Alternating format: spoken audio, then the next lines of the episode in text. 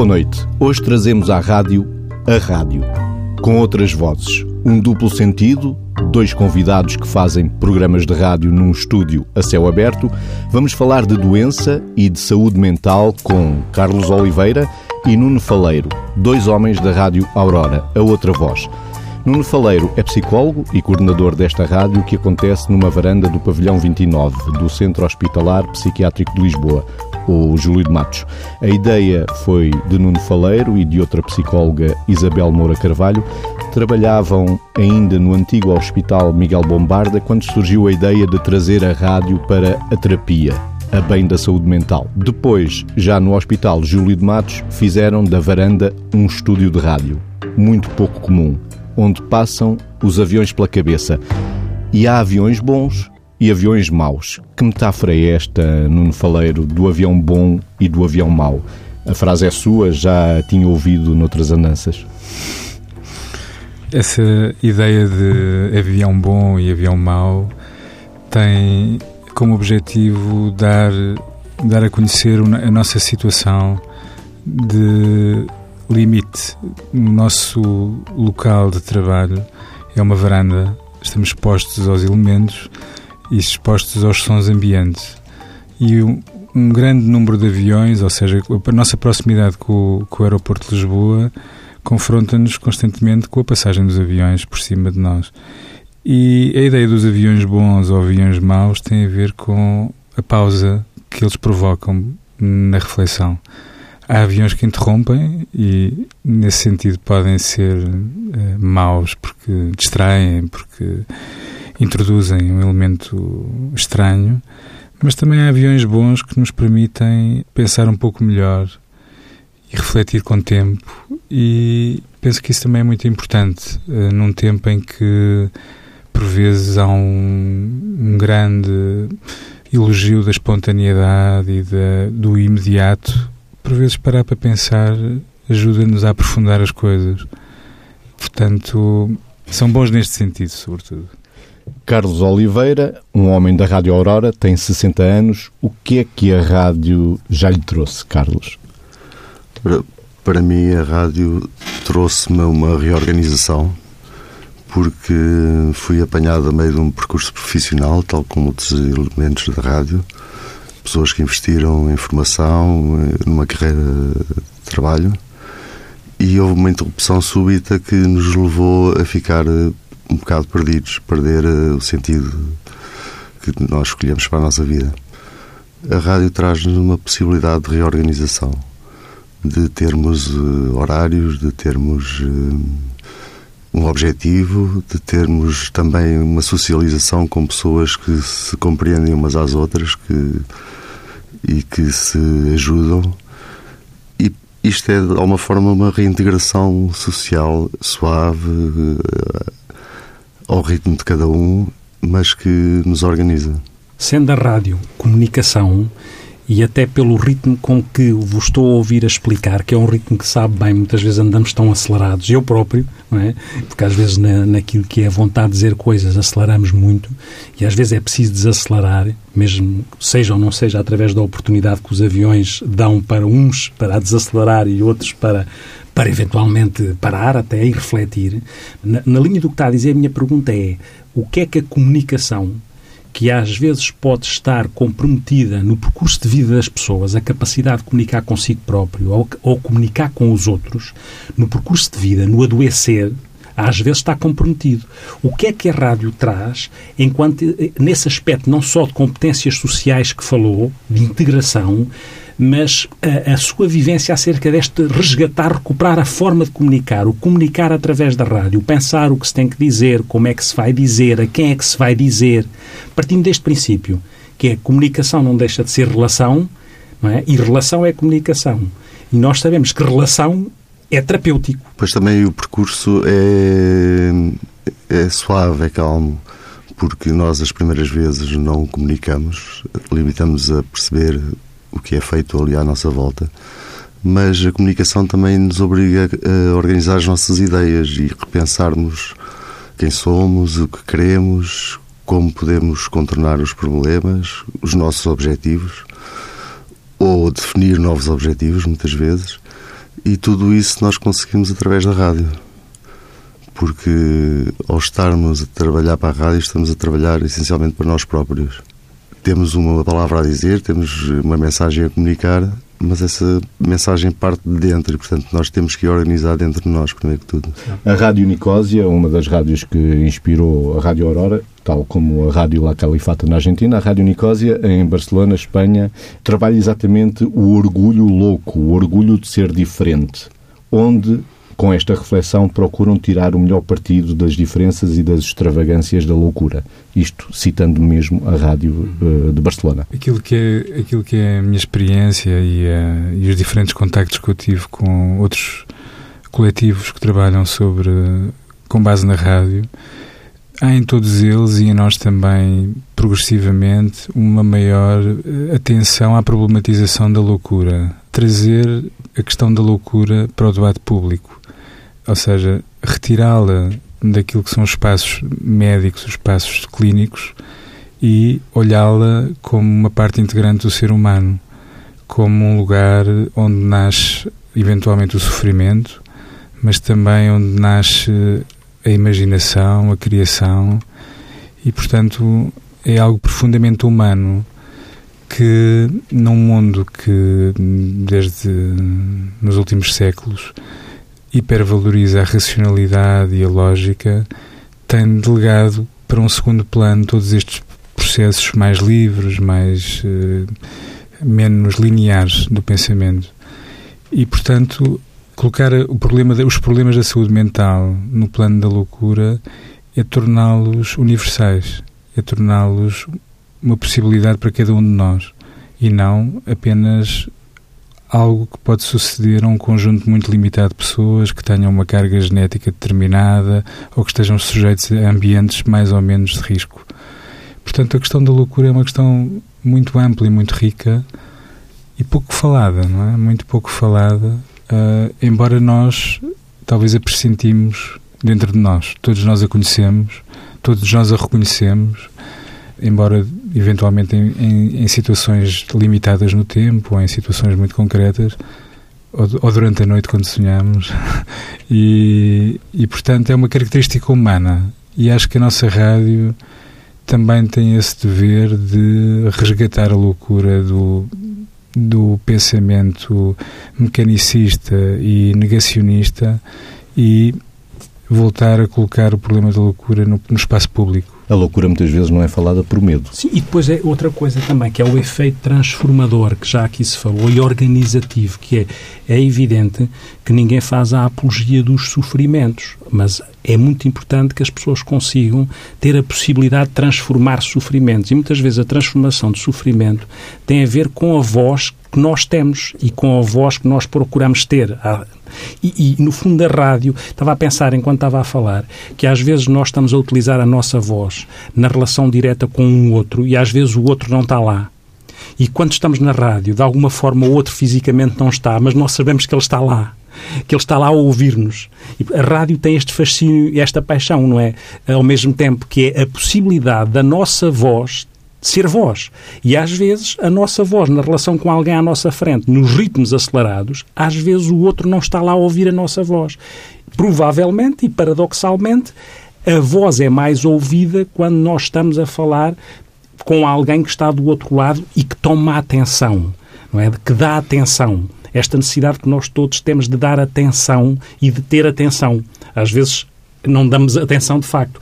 Outra coisa que falou há bocado o Carlos, e que tem a ver até com o aspecto mais técnico da coisa, que é a possibilidade que a rádio dá quando tem que organizar, quando as pessoas têm que organizar dentro delas aquilo que vão dizer, esta possibilidade de organizar o pensamento, organizar a atenção, planificar as coisas, pensá-las. Isto é muito importante em termos da gestão, às vezes, dos condicionamentos cognitivos que nós podemos ter. E, portanto, a rádio tem esta possibilidade de potenciar a relação com os outros e, ao mesmo tempo, o efeito terapêutico, não só através da relação, mas da organização das nossas competências cognitivas, artísticas, transformadoras. E não sei se isto faz sentido ao Carlos, isto que eu estou para aqui a dizer. Sim, sim, faz todo sentido e até porque nós eh, muitas vezes esquecemos que o trabalho da rádio não é só falar, é também há um trabalho prévio de, de estudo, de investigação, de organização e todo esse trabalho também acaba por ser, eh, e neste caso dividido pelas, pelos diferentes elementos consoante as suas características e as suas vontades, tudo isso é um acréscimo da tal organização e da tal uh, recuperação que nós uh, sentimos.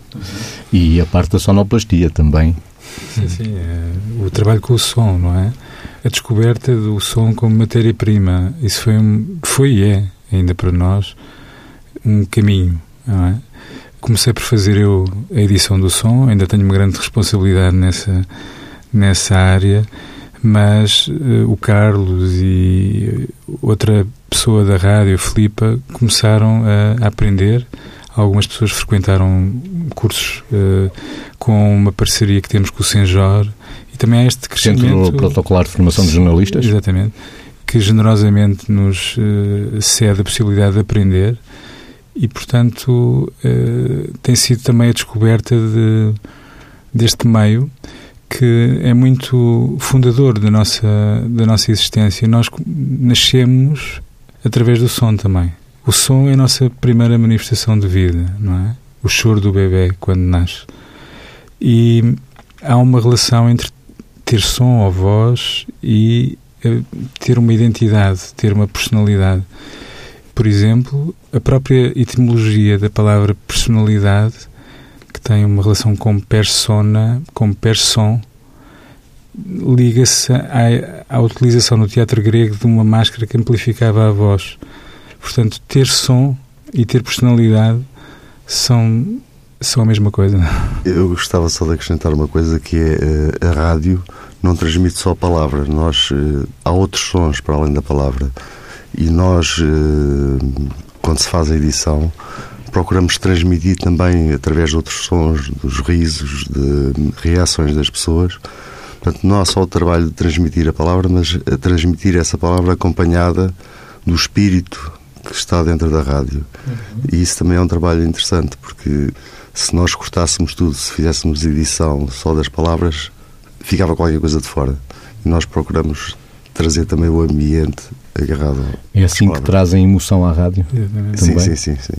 É isso. Vamos trazer outras vozes, além das vozes do Nuno Faleiro e do Carlos Oliveira, trazemos também outras vozes que estão gravadas, vozes de, de elementos que fazem a Rádio Aurora, numa carta aos novos internos de psiquiatria. Exatamente.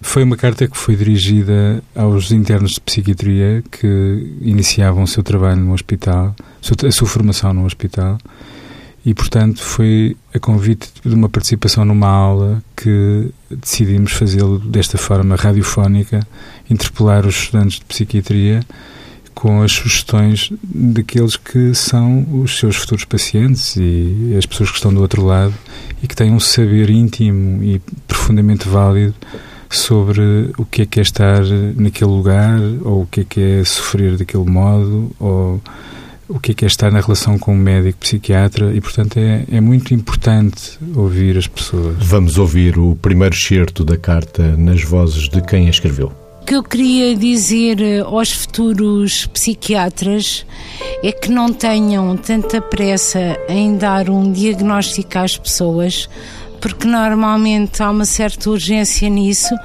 e depois aquilo que as pessoas têm a contar fica um bocado condicionado pelo diagnóstico, perde a sua veracidade e por mais singulares que possam ser as histórias que os utentes tenham para contar, há uma possibilidade de elas terem acontecido.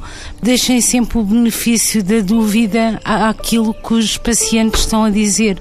Eu penso que é muito importante os eh, futuros psiquiatras e os psiquiatras em geral não se deixarem inibir ou serem sensíveis à dor. Penso que a sensibilidade à dor é muito importante. Eu gostaria de vos transmitir a ideia de que hum, o primeiro diagnóstico que se faz a um, a um paciente é muito importante e acaba muitas vezes por definir a, a, forma como ele vai ser tratado ao longo da sua vida. Já lá voltamos vezes, à carta. Um dos objetivos uh, da Rádio Aurora é criar espaços de reflexão, de acompanhamento da vida cotidiana para pessoas com sofrimento mental. Está aqui também descrito. A rádio ajuda, tem como objetivo também ajudar a desmontar o estigma ligado à saúde mental.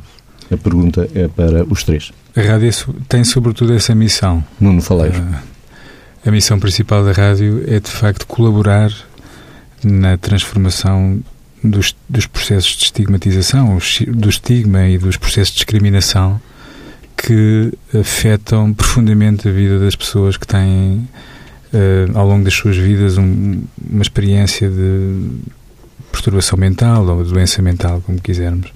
Ou seja, uma pessoa que tenha esta experiência íntima de sofrimento ao mesmo tempo recai sobre ela a experiência da exclusão, muitas vezes. E aquilo que a nossa experiência na altura éramos estávamos a entrar no campo da, da reabilitação psiquiátrica e, e aquilo que íamos observando é que as pessoas manifestavam viver muitas dificuldades de origem social. O desemprego era quase generalizado, a falta de rendimentos suficientes é escandalosa, a falta de condições de habitabilidade e de habitação própria é escandalosa, e isso levou-nos a interrogar como é que estes fatores interagem com o funcionamento psíquico. Isto é quase um imperativo científico, não é?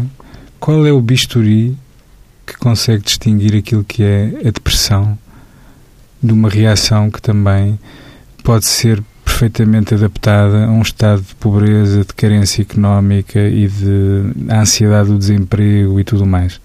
Ou seja, aquilo que nós sentíamos é que havia uma certa descontextualização da prática clínica, não é? Isto pode ter a ver com a sobreespecialização, mas também tem a ver com uma certa, um certo afastamento que as disciplinas têm do meio envolvente e pareceu-nos a nós, no início, fundamental dar atenção a estes fatores de origem social e lutar contra eles. E na origem deles todos estava a ideia do estigma, ou seja, a, a existência na nossa comunidade, na nossa sociedade, de uma série de imagens profundamente negativas, que as pessoas com problemas de saúde mental são perigosas, são incapazes, não, não, têm, não têm possibilidade trabalho, não têm competências profissionais. Não têm regras. Não têm regras, descontrolam-se, são agressivas, não é? E, portanto, todas estas representações erguiam um muro enorme na vida e na recuperação das pessoas. E, portanto, é neste sentido, sobretudo, que a rádio é terapêutica. É terapêutica não apenas por aquilo que o meu colega disse e por todo o modo como o dispositivo é construído de maneira democrática e, e horizontal, mas é terapêutica porque as pessoas conseguem uh, lutar contra as barreiras que se erguem na sua, na sua própria vida. E sem a ação dessas barreiras, a vida é mais uh, equilibrada, é melhor, não é? Há o estigma social e também há o autoestigma. De que forma é que a rádio e a reflexão na rádio ajuda também a desmontar este estigma? O autoestigma, Carlos Oliveira. Em relação ao estigma, eu acho que o estigma é anterior ainda ao diagnóstico e é um fator que leva a que muitas pessoas entrem eh, na saúde mental, na, no tratamento da saúde mental muito tarde, porque as pessoas fogem de, desse, desse diagnóstico, fogem porque sabem que podem comprometer seriamente o seu, a sua vida profissional, eh, a sua vida familiar, assim que eles próprios começarem a pensar que têm um, um problema de saúde mental. A forma como nós uh, procuramos uh, desconstruir o estigma, as nossas uh, emissões de rádio são um exemplo disso. Os nossos convidados muitas vezes entram ali e não sabem bem o, o que esperam de nós.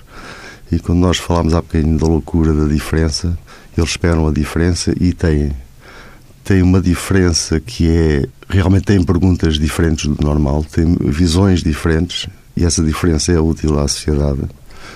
E não é uma diferença assim tão grande que não se sintam confortáveis e surpreendidos porque essas perguntas fazem sentido e saem dali satisfeitos com a meia hora que passam connosco. Pegando aqui em algumas coisas que fui, fui ouvindo e, e também na, na, nos pedaços de carta que estava a ouvir na interpelação aos internos, a mim faz-me todo sentido, porque verdadeiramente ainda se continua nas faculdades a ensinar as pessoas a tratar de doenças. E há que haver aqui uma mudança, se quisermos, progressivamente de paradigma, que é nós não temos que tratar de doenças que as pessoas têm. Nós tratamos, quando é preciso, tratar de pessoas que têm eventualmente uma doença no seu percurso de vida, o que é muito diferente. Porque, como se dizia na carta, aí há as tantas.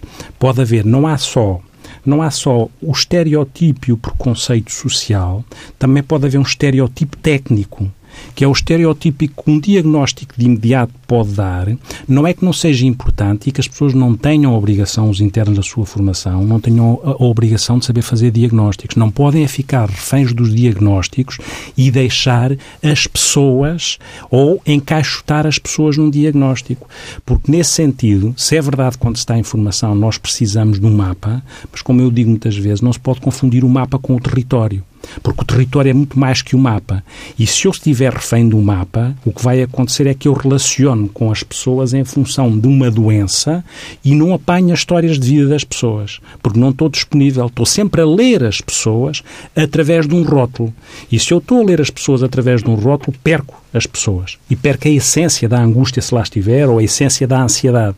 E isso é fundamental. E acho muito importante que as pessoas sejam interpeladas, porque de facto o treino ainda é muito isso. E muitas vezes esta noção de estereotipo técnico é perigosa porque nos deixa fora da relação, lá está. Deixa-nos fora da comunicação. Nós não comunicamos, até prova em contrário, com doenças. Nós comunicamos com pessoas que eventualmente podem ter, em alguma altura do seu percurso de vida, um adoecer. E aquilo que disse o, o, o Nuno é muito importante. Qualquer situação tem que ser contextualizada esta questão do contexto na leitura das, sistémica daquilo que se está a passar é fundamental, porque o contexto conta até para a forma de adoecer ou de transformar o sofrimento. Vamos voltar à carta lida por quem a escreveu. É preciso saber ouvir as pessoas, é preciso perder tempo com as pessoas, porque perder tempo é ganhar tempo, é conseguir fazer um diagnóstico bem feito e depois uma, uma terapia bem feita também. Também queria dizer aos futuros psiquiatras que eu acho que a medicação devia ser sempre vista também com o paciente. Pode ter que se fazer ajustes. Também acho que deve haver um certo cuidado para não sobremedicar ninguém porque às vezes as pessoas ficam num estado completamente robótico e a babarem-se e não têm controle sobre o seu organismo e a marchar de um pé para o outro e que também deviam ser sempre dito aos pacientes os efeitos secundários da medicação, que muitas vezes são esquecidos, não é? Fala só que isto é bom para isto, para aquilo, mas às tantas o que faz mal pode ser eh, maior do que o que faz bem. Mais um certo da carta escrita por uh, elementos que fazem a Rádio Aurora, a outra voz, e é uma carta dirigida aos jovens médicos, psiquiatras internistas. É preciso ouvir mais os doentes. É preciso ouvi-los, é preciso atribuir-lhes credibilidade. Uma das questões mais importantes que eu ouvi na, no início deste caminho da rádio e que sem dúvida funcionou como um grande elemento de motivação para continuar a fazer rádio apesar das dificuldades que fomos sentindo ao longo deste caminho. Foi um colega nosso que nos disse que a partir do momento em que foi diagnosticado a palavra aquilo que ele dizia a palavra dele perdeu a legitimidade perdeu a credibilidade. Tornou-se uma palavra sintoma uma palavra indício de qualquer coisa uma palavra sobre a qual se avalia e não se tem uma postura de compreensão e de atender às necessidades que aquela palavra veicula. Isto pareceu-me essencial uh, e, no fundo, compatível e, e ligado à essência da própria rádio como possibilidade de resgatar a legitimidade da palavra das pessoas, de devolver ao espaço público de uma forma digna, de uma forma livre, aquilo que as pessoas têm para dizer muitas vezes tem uma componente crítica, não há qualquer seleção E temos que estar abertos à crítica e pensar em conjunto, integrar a voz dos pacientes, não só ouvi-la no contexto das consultas, ouvi-la no contexto das instituições. As instituições devem ter representação dos utentes nos órgãos de, de decisão. A participação dos utentes deve ser generalizada. A estimulação ao movimento associativo deve ser mais clara, mais óbvia. Temos que ouvir as pessoas, não apenas um ou dois representantes mais costumeiros dos pacientes, mas ouvir o mais possível o que nasce da experiência direta, aquilo que, por exemplo, já nos países anglo-saxónicos eh, chamam os experts by experience. E isto é muito inovador, muito importante e que como muitas coisas, tarda a chegar. Esta questão da palavra, não é? E depois também de perguntar isso ao Carlos, não é? Para além há bocado de ter falado dos outros sons e da importância dos outros sons, porque no fundo isso é identitário, a forma como nós vamos construindo aquilo que é esta conjugação da palavra e, do, e até do não verbal, mas depois eu punha esta questão porque estava a ouvir e estava a pensar que às vezes nós não temos a percepção de que a palavra maldita pode ser completamente tóxica. E a palavra dita por cuidado na forma como se diz a palavra já é cuidado com o outro. A palavra bendita pode ser transformadora, pode ser inspiradora, pode ser catalisadora, mas a palavra maldita é altamente tóxica. É maldita a palavra é, é maldita. É, é, maldita, não é? É maldita. E, é uma, e isto, na relação, até na relação uh, clínica, muitas vezes nós vulgarizamos e ficamos esquecidos que temos que pôr cuidado na forma como, não só na palavra dita, mas na forma como a palavra é dita.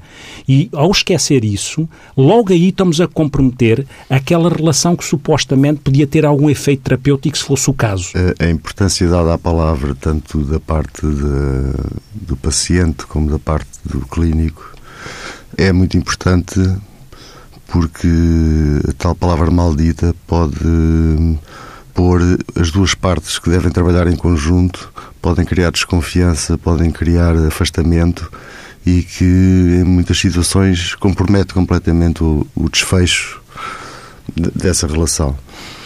Mas eh, não só na palavra, também na, na, na, imagem, também deve haver respeito, porque as pessoas, apesar de terem um, um problema de saúde mental, ainda têm a sua personalidade e nem tudo pode ser traduzido para a doença há personalidade que, ou traços de personalidade que numa pessoa dita normal é perfeitamente aceitável e numa pessoa com problemas de saúde mental é logo traduzido como sintoma da doença. A palavra sintoma que falava o Nuno Faleiro.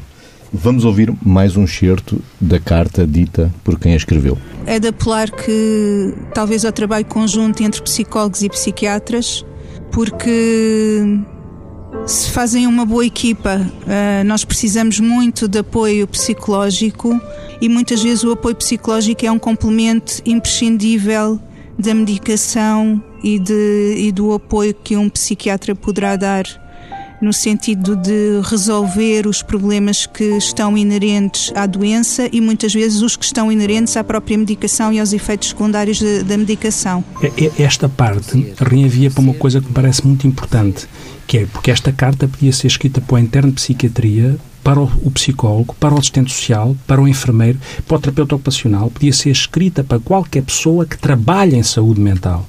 E, portanto, este desafio, até porque saúde mental e trabalhar em saúde mental é uma questão de trabalhar em equipa, onde, de facto, e como dizia o Nuno, por outra via, os uh, uh, protagonistas, uh, são as pessoas que podem ter uma situação de doença mental, fazem parte da equipa. E os outros elementos fazem parte ou devem fazer parte da equipa. E, portanto, esta sensibilidade, esta, este ouvir, este não estragar a relação com as palavras, toca a todos. É um desafio que é para todos os que trabalham em saúde mental. E outra coisa que disse o Carlos, que eu acho fundamental, acho nuclear, que é este risco de interpretarmos qualquer fator, qualquer traço de personalidade de alguém à luz ou pelo filtro da doença mental e então esse traço já não ser um traço que é aceitável é muito perigoso porque estamos de facto a matar a identidade de alguém que está, que está do outro lado.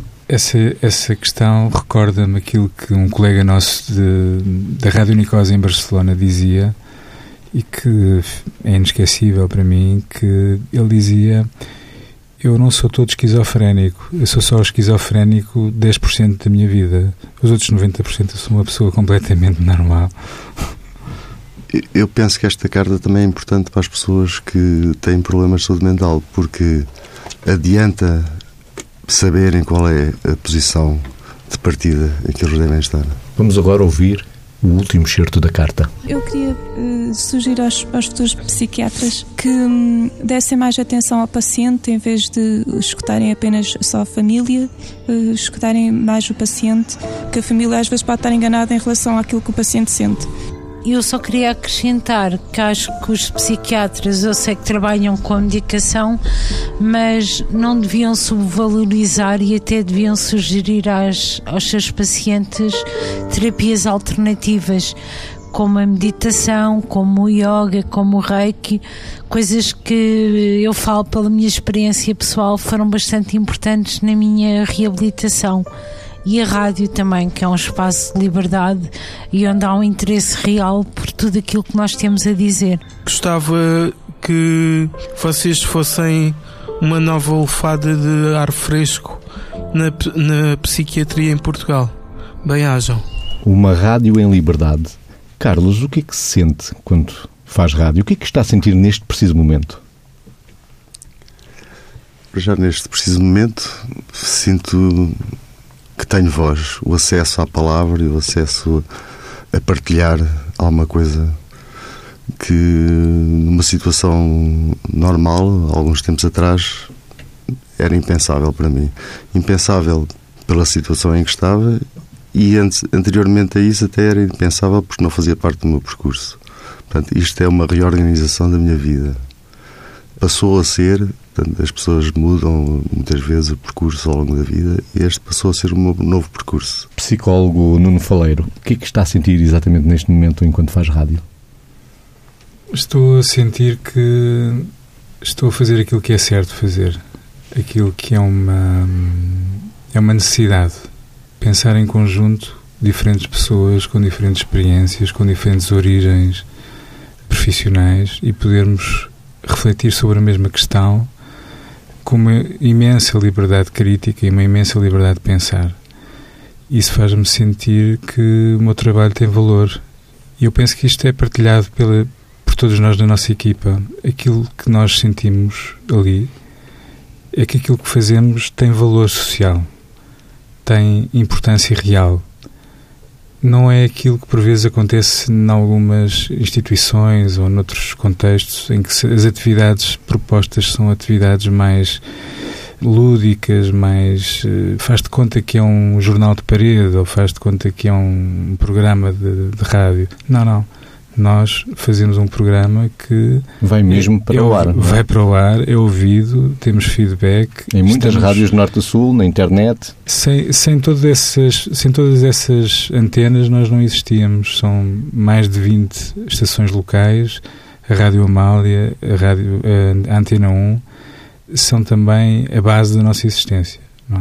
E é uma, uma maneira de entrarmos dentro daquilo que é o mundo do, dos média e de propormos uma alternativa. Propormos uma alternativa a uma imagem que muitas vezes se repete, e aqui já referi, não vou insistir, mas aquilo que eu sinto é, resumindo, é que estou a fazer aquilo que se deve fazer. Ainda à volta das emoções, e porque hoje falamos de rádio, Vítor, o que é que sente, que emoções sente quando faz rádio, agora, neste momento, por exemplo? Este momento até é fácil, porque este momento é o, sentir emoções boas, percebe? Ou seja, nesta linha do que estar, estar a fazer o que é certo fazer uh, e depois ouvir, ouvir, isso é muito curioso, não é? Parece que às vezes a pessoa tem que ter momentos que parecem estão fora da caixa, que é vir à rádio para ouvir com atenção conteúdos de pessoas que têm coisas importantes para dizer. Se calhar nós no espaço, no espaço mais ortodoxo, dos espaços terapêuticos, às vezes vezes, os próprios contextos do espaço terapêutico podem limitar a forma como nós podemos estar a ouvir coisas que devemos ouvir fora dos espaços mais estritos no sentido terapêutico. Não é que não existam e não devam existir espaços estritamente terapêuticos, mas não podemos perder os outros espaços. E eu estar a ouvir estes conteúdos que as pessoas, nomeadamente, foram descrevendo nas cartas, parece que o estar na rádio me criou uma disponibilidade emocional muito positiva para estar a ouvir com uma atenção sem defesas, sem estereótipos, se quiser.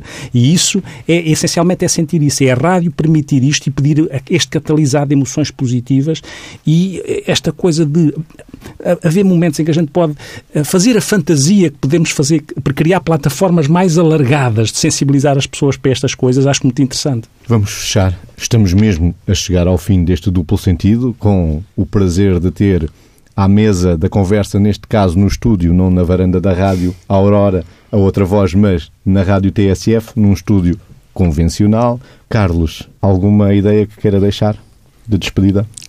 Eu queria só dar uma ideia que eu acho que é importante também para perceber uh, o que é que cada um faz na rádio.